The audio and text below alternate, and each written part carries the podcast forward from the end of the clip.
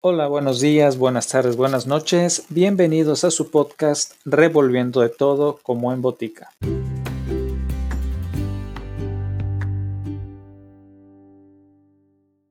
Continuamos con el siguiente cuento de Edgar Allan Poe titulado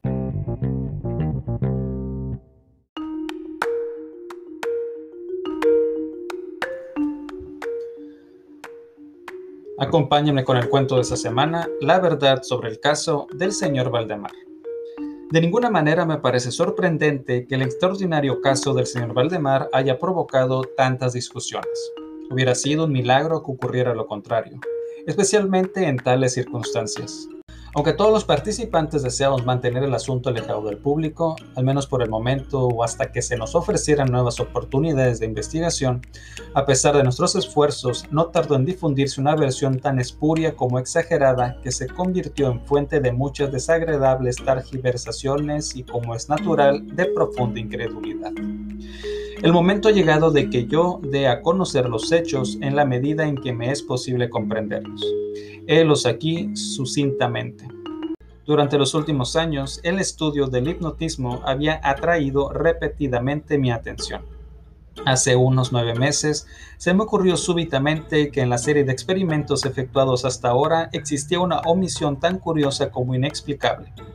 Jamás se había hipnotizado a nadie in articulo mortis quedaba por verse si, en primer lugar, un paciente en esas condiciones sería susceptible de influencia magnética. Segundo, en caso de que lo fuera, si su estado aumentaría o disminuiría dicha susceptibilidad. Y tercero, hasta qué punto o por cuánto tiempo el proceso hipnótico sería capaz de detener la intrusión de la muerte. Quedaban por aclarar otros puntos, pero estos eran los que más me excitaban mi curiosidad sobre todo el último, dada la inmensa importancia que podía tener sus consecuencias. Pensando si entre mis relaciones había algún sujeto que me permitiera verificar estos puntos, me acordé de mi amigo Ernest Valdemar, renombrado compilador de la Biblioteca Forénsica y autor bajo el nom de plume de Charles Marx de las versiones polacas de Bellstein y Gargantua. El señor Valdemar, residente desde 1839 en Harlem, Nueva York, es o era especialmente notable por su extraordinaria delgadez, tanto que sus extremidades inferiores se parecían mucho a las de John Randolph y también por la blancura de sus patillas, en violento contraste con sus cabellos negros, lo cual llevaba a suponer con frecuencia que usaba peluca. Tenía un temperamento muy nervioso que le convertía en un buen sujeto para experiencias hipnóticas. Dos o tres veces la había adormecido sin gran trabajo, pero me decepcionó no alcanzar otros resultados que su especial constitución me había hecho prever. Su voluntad no quedaba nunca bajo mi entero dominio, y por lo que respecta a la clarividencia, no se podía confiar en nada de lo que había conseguido con él. Atribuía yo aquellos fracasos al mal estado de salud de mi amigo. Unos meses antes de trabar relación con él, los médicos le habían declarado tuberculoso. El señor Valdemar acostumbraba a referirse con toda calma en su próximo fin como algo que no cabe ni evitar ni lamentar. Cuando las ideas a que me he aludido se me ocurrieron por primera vez, lo más natural fue que acudiese a Valdemar. Demasiado bien conocía la serena filosofía de mi amigo para temer algún escrúpulo de su parte. Por lo demás, no tenía parientes en América que pudieran intervenir para oponerse. Le hablé francamente del asunto y para mi sorpresa noté que se interesaba vivamente.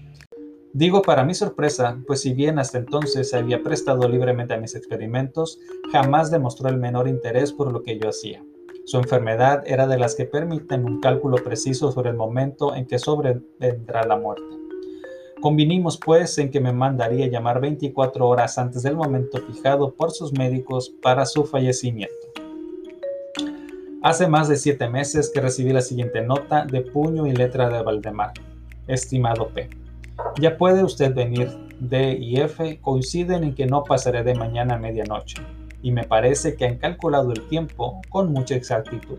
Valdemar. Recibí el billete media hora después de escrito y 15 minutos más tarde estaba en el dormitorio del moribundo. No le había visto en los últimos 10 días y me aterró la espantosa alteración que se había producido por tan breve intervalo.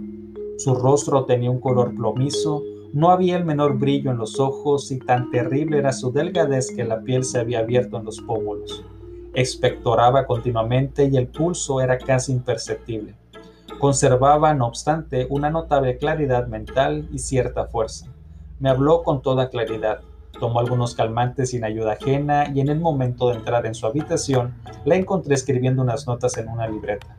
Se mantenía sentado en el lecho con ayuda de varias almohadas y estaban a su lado los doctores D y E.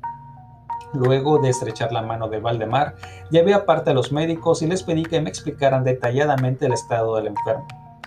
Desde hacía 18 meses, el pulmón izquierdo se hallaba en un estado semióseo o cartilaginoso y, como es natural, no funcionaba en absoluto. En su porción superior el pulmón derecho aparecía parcialmente osificado, mientras la inferior era tan solo una masa de tubérculos purulentos que se confundían unos con otros. Existían varias dilatadas perforaciones y en un punto se había producido una adherencia permanente a las costillas. Todos estos fenómenos del lóbulo derecho eran de fecha reciente.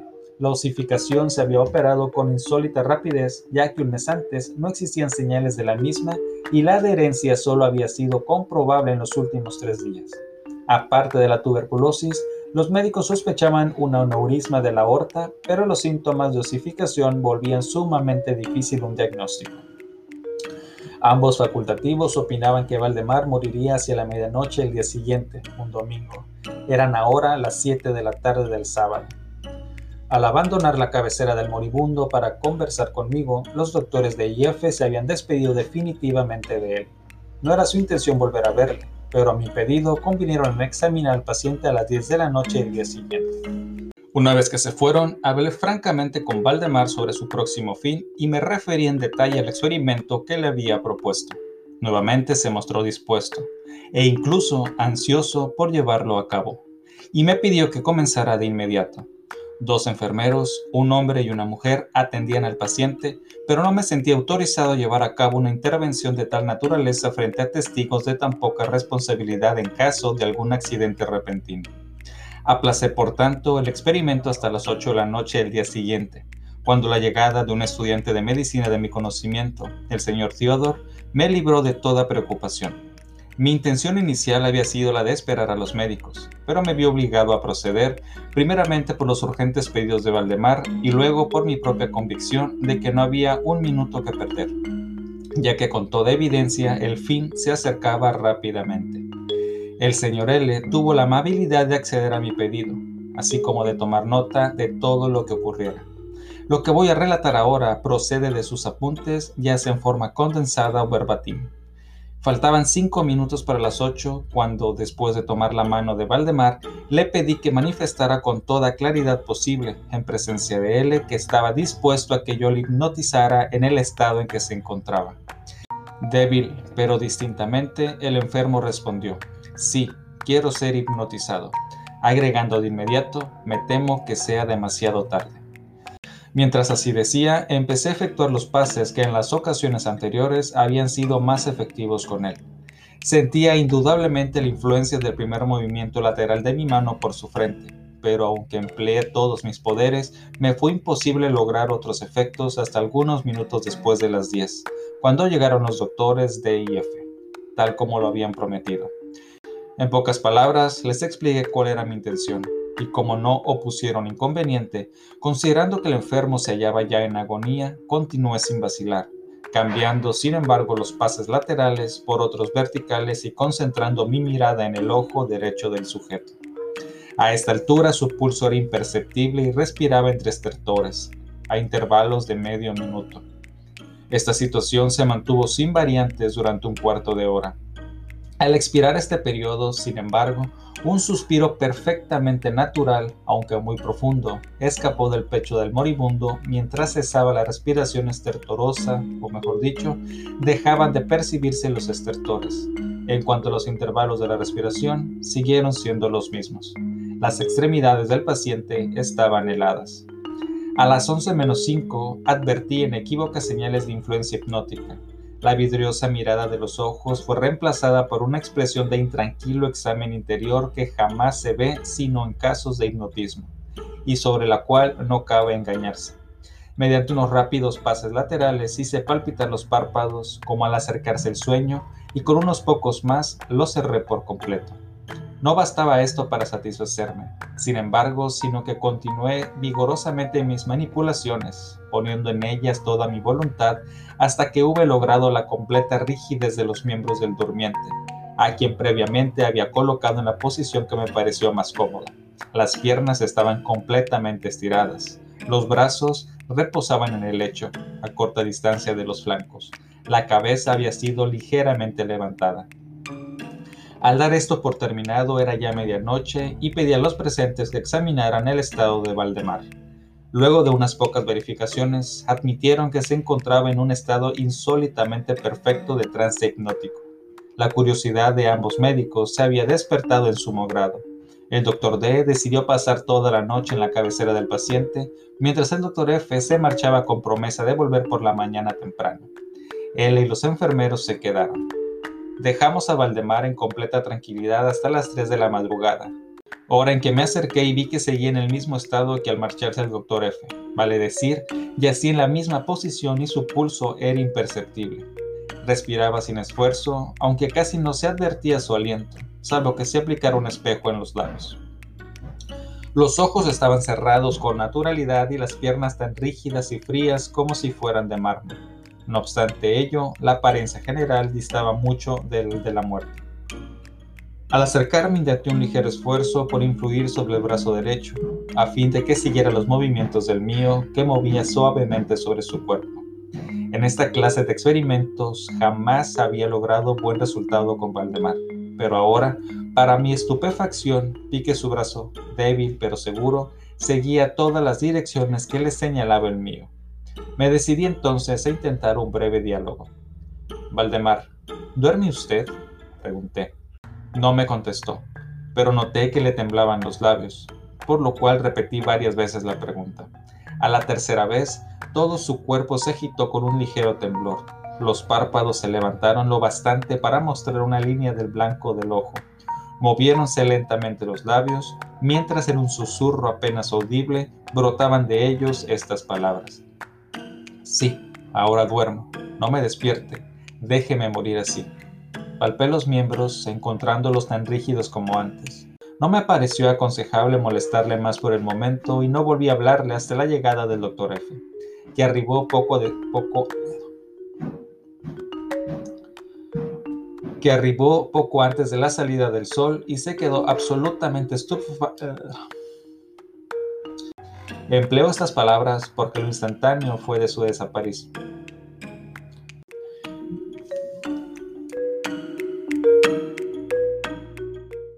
El más imperceptible signo de vitalidad había cesado en Valdemar. Seguros de que estaba muerto, lo confiábamos ya a los enfermeros cuando nos fue dado observar un fuerte movimiento vibratorio de la lengua. La vibración se mantuvo aproximadamente durante un minuto. Al cesar, de aquellas abiertas e inmóviles mandíbulas brotó una voz que sería insensato pretender describir. Es verdad que existen dos o tres epítetos que cabría aplicarle parcialmente. Puedo decir, por ejemplo, que su sonido era áspero y quebrado, así como un hueco pero el todo es indescriptible, por la sencilla razón de que jamás un oído humano ha percibido resonancias semejantes. Dos características, sin embargo, según lo pensé en el momento y lo sigo pensando, pueden ser señaladas como propias de aquel sonido y dar alguna idea de su calidad extraterrena. Primer término, la voz parecía llegar a nuestros oídos, por lo menos a los míos, desde larga distancia, o desde una caverna en la profundidad de la Tierra. Segundo, me produjo la misma sensación. Temo que me resultará imposible hacerme entender que las materias gelatinosas y viscosas producen en el sentido del tacto. He hablado al mismo tiempo de sonido y de voz. Quiero decir que el sonido consistía en un silabeo clarísimo, de una claridad incluso asombrosa y aterradora. El señor Valdemar hablaba, y era evidente que estaba contestando la interrogación formulada por mí unos minutos antes. Como se recordará, le había preguntado si seguía durmiendo. Y ahora escuché. Sí. No. Estuve durmiendo y ahora... Ahora estoy muerto. Ninguno de los presentes pretendió siquiera negar ni reprimir el inexpresable estremecedor espanto que aquellas pocas palabras así pronunciadas tenían que producir. Él, el estudiante, cayó desvanecido.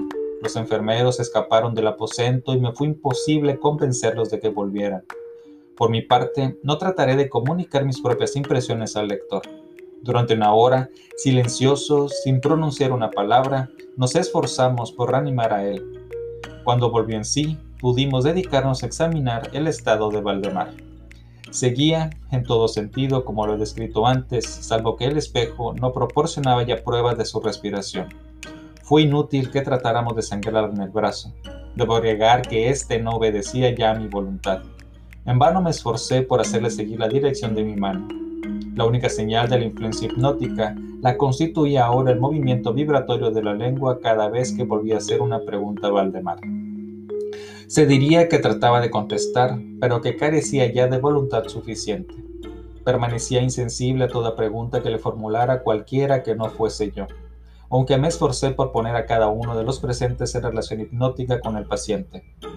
Creo que con esto he señalado todo lo necesario para que se comprenda cuál era la condición del hipnotizado en ese momento.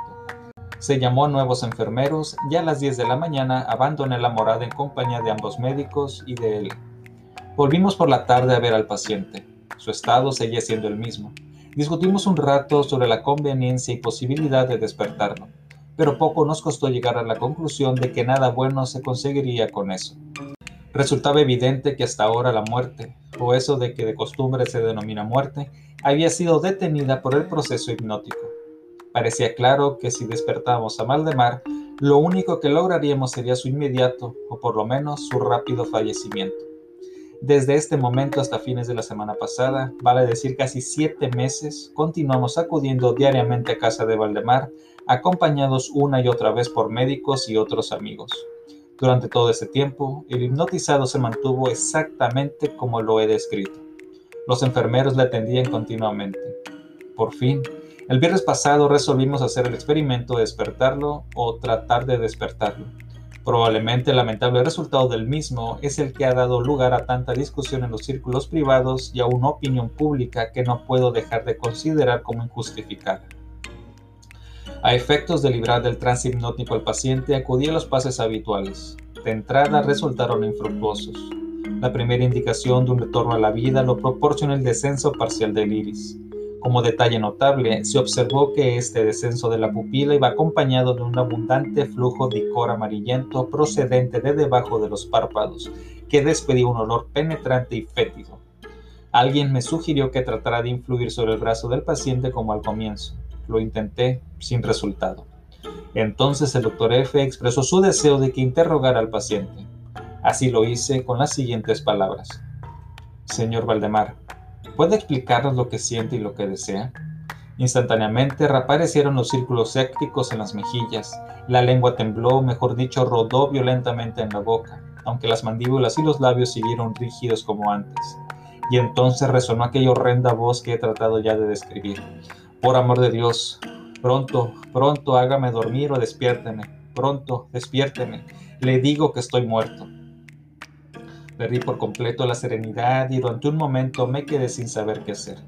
Por fin, intenté calmar otra vez al paciente, pero al fracasar debido a la total suspensión de la voluntad, cambié el procedimiento y luché con todas mis fuerzas para despertarlo.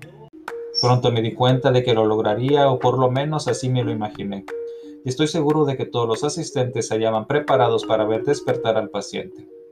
Pero lo que realmente ocurrió fue algo para lo que o al ningún ser humano podía estar preparado. Mientras ejecutaba rápidamente los pases hipnóticos entre los clamores de muerto, muerto, que literalmente explotaban desde la lengua y no desde los labios del sufriente, bruscamente todo su cuerpo, en el espacio de un minuto o aún menos, se encogió, se deshizo, se pudrió entre mis manos. Sobre el lecho, ante todos los presentes, no quedó más que una masa casi líquida de repugnante, de abominable putrefacción.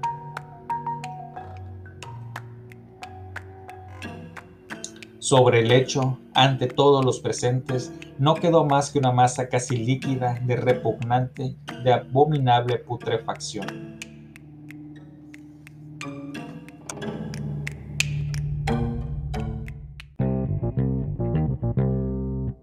Eso fue todo por hoy. Gracias por acompañarme. Hasta el próximo episodio.